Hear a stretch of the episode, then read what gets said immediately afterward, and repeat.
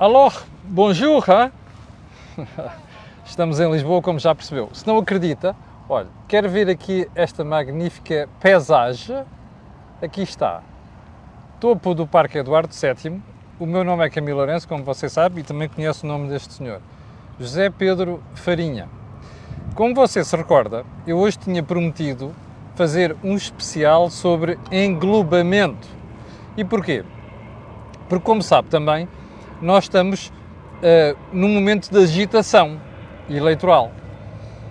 E, portanto, de repente, o governo deixou sair um leak sobre, bem, se calhar no próximo ano já vai haver englobamento de rendimentos. Bom, este senhor é que é o especialista, mas eu vou dar uma de especialista, que não sou, e vou dizer rendimentos, imagine, do seu trabalho, de rendas, de imobiliário que você tenha, de depósitos a prazo, juros, não dá muita coisa agora, mas enfim. Uh, depois, dividendos e depois, mais-valias. Está certo, José Pedro? Está certo. São Bom. os rendimentos que podem ser tributados autonomamente. Pois. Até agora, o que acontece é que você era tributado obrigatoriamente por aquelas, pelos escalões de IRS no seu rendimento de trabalho. Mas se isto entrar em vigor, quer dizer que você, nos outros rendimentos, que podia aplicar uma taxa liberatória, quer dizer 28%, não é? Você isoladamente dizia assim, estão aqui os 28%, toma lá e vai, vai, vai bugear. Se isto acontecer, já não vai poder fazer isso. Bom, um pequeno uh, alerta. Hoje, como eu expliquei no programa da manhã, o Governo deu a entender que afinal uh, as rendas e os juros não vão ser uh, abrangidos pelo, pelo englobamento. Mas sobra os ou melhor, sobra as mais-valias e sobra os dividendos. Bem, este programa de hoje vai ignorar isso. E porquê? Porque por uma questão de literacia. Nós vamos ter que lhe explicar o que é que acontece de um momento para o outro houver englobamento de tudo. E a verdade é que o englobamento está no programa do Governo, está no programa do PCP e do Bloco de Esquerda. Zé Pedro, vamos a isto. Eh, eu até começava precisamente pelas rendas, embora seja uma situação que à partida fica excluída desta alteração, mas muita gente ficou aflita, eh, até porque em 2019, e bem, houve uma alteração legislativa ao artigo 72 do IRS que visa diminuir eh, esta taxa de, dos 28% para contratos de arrendamento de longa duração e que se renovem. Sim. Baixava para 10%. Até 10%. Desde que desde contratos de 20 anos, por exemplo, tinha 10%, os outros iam baixando por, pelas renovações. E houve muita gente a fazer contratos de longa duração e a transformar contratos em contratos de longa duração, que tinha como objetivo privilegiar a relação com o inquilino, mas, obviamente, com este incentivo fiscal. Portanto, Sim. eu até recebi vários telefonemas de vários clientes muito aflitos e agora o que é que eu faço? Bom, agora imagine você. Você vai ali ao McDonald's ou ao Burger King ou outro sítio qualquer e vem assim, olha, este menu custa-lhe 6,95€. E você pediu o menu, ainda não pagou, ok? Pá, o McDonald's é para pagamento, mas ignore isso.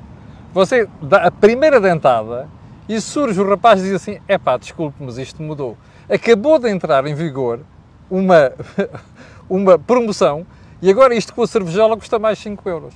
Está a ver? É isto. Você tem um regime e de repente muda tudo. Zé Pedro.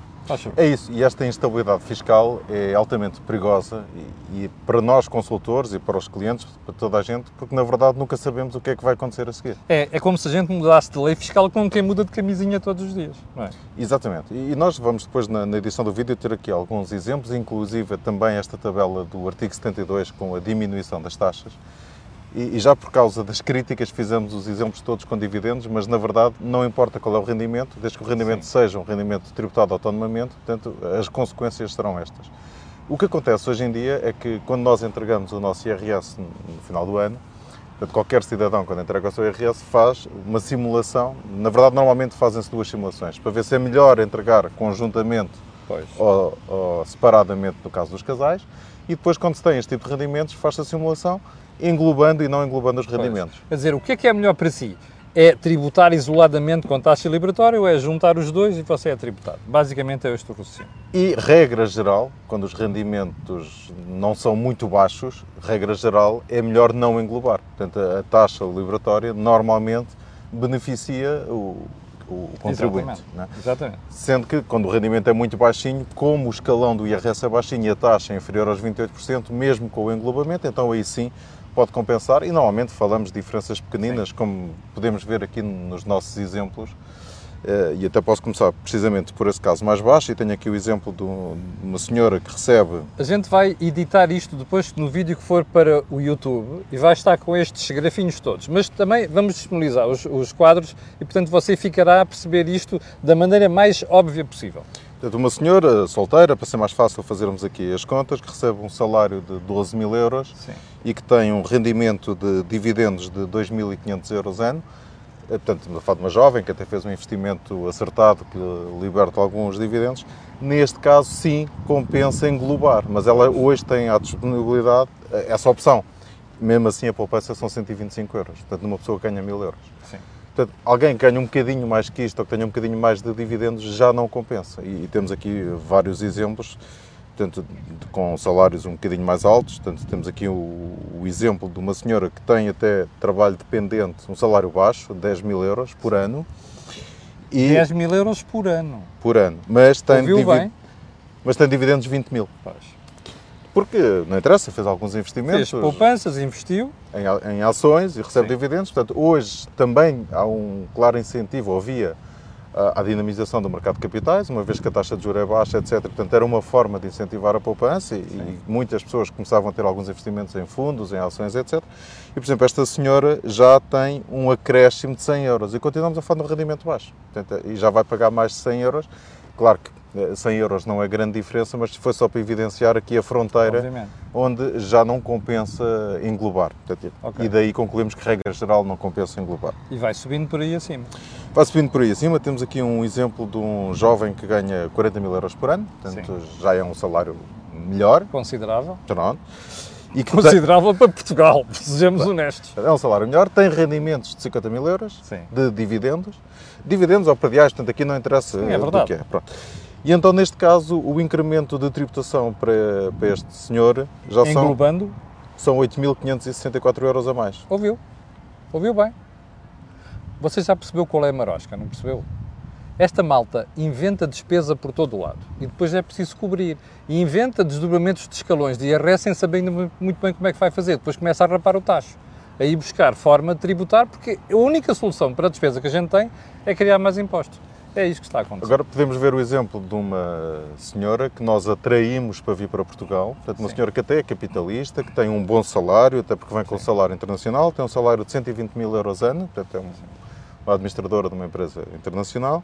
Uma empresa que tem bons lucros, que resolveu trazer a sua sede para Portugal porque gosta dos recursos humanos, que felizmente são bons e qualificados, porque Sim, gosta do tempo, gosta da comida, da bebida, E por isso- simpático, o país é simpático, eh, seguro, portanto, é temos condições para atrair. Mas ela, antes de vir para cá, fez um estudo fiscal e viu o que é que lhe ia acontecer. E, portanto, esta senhora, além do salário de 120 mil euros, também recebe 300 mil euros de dividendos por ano. Sim. Pronto, não vamos questionar se é muito, se é pouco, é o que é. Então ela vai ter aqui um incremento de 60 mil euros de imposto. Viu? Bom, a gente está aqui a exagerar. Um salário de 120 mil euros não é para toda a gente, mas aí é que está a questão, percebe? O que a gente precisa é de trazer a gente para Portugal.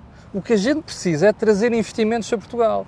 Repara o ponto fundamental aqui. Você tem jovens portugueses, eu conheço jovens portugueses licen- recém-licenciados que foram para trabalhar, trabalhar para mercados lá fora e ganham mais de 100 mil euros por ano. A gente precisa trazer essa malta que foi para fora. Nós precisamos trazer outros profissionais super qualificados. Diga-me só quem é que vem para Portugal sabendo que a gente altera a lei fiscal, percebe, por dar cá aquela palha, e depois nestes casos que o Zé Pedro está a dizer, que é, reparem, 120, euro- 120 mil euros para um expatriado em Portugal não é grande coisa, mas se a pessoa tiver uma boa, receber uma boa dose de dividendos, nós nunca vamos conseguir trazer estas pessoas. Está a perceber? O que nós estamos a fazer com isto, além de tributar património, como explicou muito bem o Jorge Marrão e o Joaquim Aguiar ontem no Think Tank, é desencorajar, é desencorajar o talento de vir para Portugal, percebe? E fixar aqui gente que quando chega a um certo nível de rendimento diz assim, mais compensa eu ir para fora. Eu vou-lhe dar um exemplo. Quando o senhor hum, eh, François Hollande chegou ao, ao- ao poder em França, decidiu criar uma taxa de 75% para quem ganhava mais de um milhão de euros. Sabe o que é que aconteceu? Os executivos franceses piraram-se para Londres. É isto que a gente faz com estas coisas. Obviamente o José Pedro está ali a exagerar com alguns rendimentos, mas é para você ter aqui os vários cenários sobre aquilo que pode acontecer. José Pedro. Sim, uh, exagerar mais ou menos, e essa questão Claro. da tributação do património também é bastante considerável. E eu acho que mais importante do que percebermos qual é a regra e se a regra é justa ou não é justa, e isso estava aqui uma outra discussão, até porque o património é a segunda coisa mais tributada em Portugal, a primeira é, o verdade. automóvel, e já tivemos aqui programas Exatamente. do Corporate Vision sobre isso. Mas aqui a questão é a estabilidade fiscal. Portanto, Como é que eu posso, como consultor que conheço um conjunto de empresas lá fora, atraí-los para vir para Portugal, dizer que Portugal é espetacular, que é, mas depois a instabilidade é esta. Portanto, Ele até compra uma casa como investimento que vai arrendar, ele até tem dividendos, até tem uma mais-valia em ações ou em imobiliário e a seguir vai pagar tributações que não estavam previstas quando estudou a lei fiscal em Portugal e que por isso fez alguns investimentos. Ó José Pedro, no caso, já agora vou-lhe dizer que o meu artigo do Jornal de Negócios amanhã é sobre isto. Eh, eh, vou- Vou-lhe contar só, destapar um bocadinho a ponta do véu. E vou tratar isto amanhã na cor do dinheiro de manhã. Eh, o Governo criou, em novembro de 2020, uma comissão para estudar a dinamização do mercado de capitais, percebe? E agora anda a falar em mudar a lei fiscal. Explique-me só como é que você cria o mercado de capitais com tanta instabilidade fiscal como realçou o José Pedro. Só mais um pormenor. Ó José Pedro, isto quer dizer que, imagina, quem investiu em fundos de investimento, quando for buscar a remuneração, vai ser tributado. Depende do fundo de investimento. Fundos de investimento normais, Sim. sim, claramente. Se Exatamente. estivermos a falar de PPRs, em Não, princípio sim, não em será princípio assim. não. Pronto. Mas nos fundos de investimento normais é. Sim, é, claramente assim. Diga-me uma coisa, consegue-se dinamizar o mercado de capitais assim? É o problema da instabilidade fiscal, como explicava o José Pedro Faria.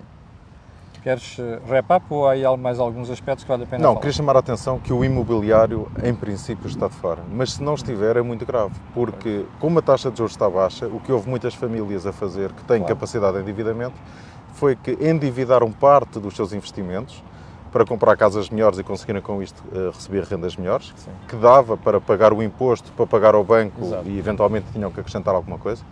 E o que acontece agora é que provavelmente pode não dar para pagar ao banco. E há muitas famílias assim, e estamos a falar da classe média, que até tinha alguns fundos, deu um dinheiro adicional, pediu um empréstimo, Sim. alugou a casa, e agora, com a renda, depois de pagar o IRS, pode não dar para pagar ao banco.